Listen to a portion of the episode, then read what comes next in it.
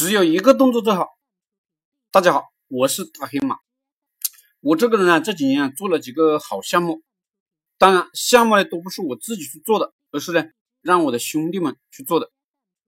本来有一个项目呢，已经也能养活团队了，而且呢收入也还可以。但是呢，在做项目的过程中啊，又看到其他项目呢利润非常的高，就动心了，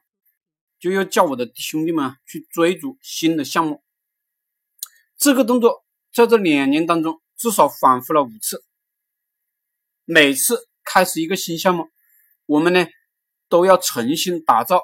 营销网页、营销微信、营销微博，我们都要准备新的产品，准备新的客户话术。每次准备呢需要呢至少三个月时间吧。同时呢，开始一个新项目呢，我们就要放弃以前的项目积累，甚至。由于招聘的员工呢，没有我们创业者这样灵活，有的人呢待不下去就辞工了，也造成了我们大量的人员浪费。其实我总结下来，做项目啊，只要我们能在一个地方盈利，我们就坚决不动了，就在这个地方老老实实的干，把这个项目不断的优化升级，不断的挖深，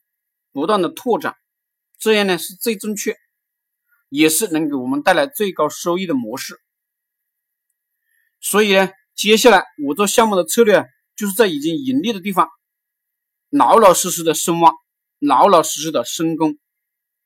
其他的项目，不管它利润有多高，我都不再关注。而且呢，我的兄弟们跟着我做项目啊，只要他们能养活自己，他们呢就一直在那个地方干就行了。我坚决不去瞎指挥，